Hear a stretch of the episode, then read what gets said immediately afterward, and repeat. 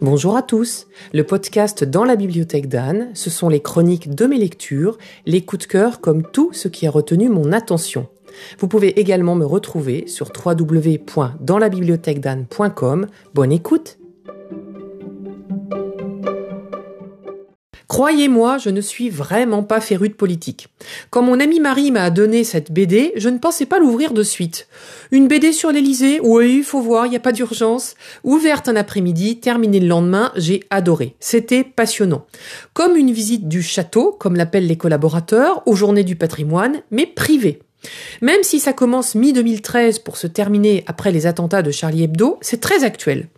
Pour ma part, peu m'importe le président, même si le but c'était aussi de montrer comment on devient président de la République grâce au lieu.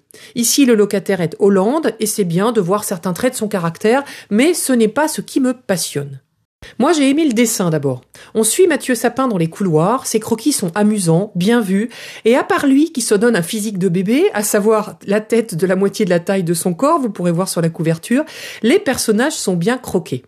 C'est de l'observation, pas de l'analyse, exactement ce que j'attendais. Une double lecture est néanmoins toujours possible, les lieux ou l'action politique. Pour ceux qui aiment la politique, je vous garantis que vous aurez de quoi aimer cette BD également.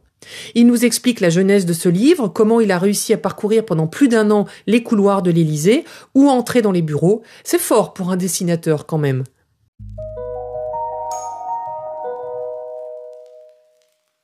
J'ai été super intéressé par le monument, son histoire, les coulisses. Sapin nous fournit un plan presque détaillé en fonction de ce qu'il a pu visiter. C'est amusant, je me suis dit plusieurs fois qu'il en dévoilait presque trop, mais tant mieux pour notre compréhension. J'ai aimé approcher les différents corps de métier, les fleuristes, le PC sécurité, les chefs de cuisine, les majordomes, mais aussi connaître le nom de quelques créateurs d'œuvres d'art qui ornent toutes les pièces ou suivre Stéphane Bern précisément aux journées du patrimoine. J'ai aimé savoir qu'on trouvait à l'Élysée un dojo, une salle de cinéma ou une cave bien fournie en vin. Savoir que la moitié du quartier en dépend pour des bureaux externalisés, avoir des détails sur les caractères de certains des collaborateurs les plus proches et connaître plein d'anecdotes et d'infos diplomatiques. Mais aussi comment on accueille la reine d'Angleterre, comment on gère les attentats, les journalistes et les déplacements officiels, les décorations de personnalités ou le sapin de Noël des enfants. Bref, mieux connaître ce haut lieu de notre République, mission réussie pour Mathieu Sapin, merci à lui. Est-ce que vous connaissiez cette BD ou même ce dessinateur? Moi je le découvre. Je vous souhaite une belle journée et je vous dis à bientôt pour un prochain épisode.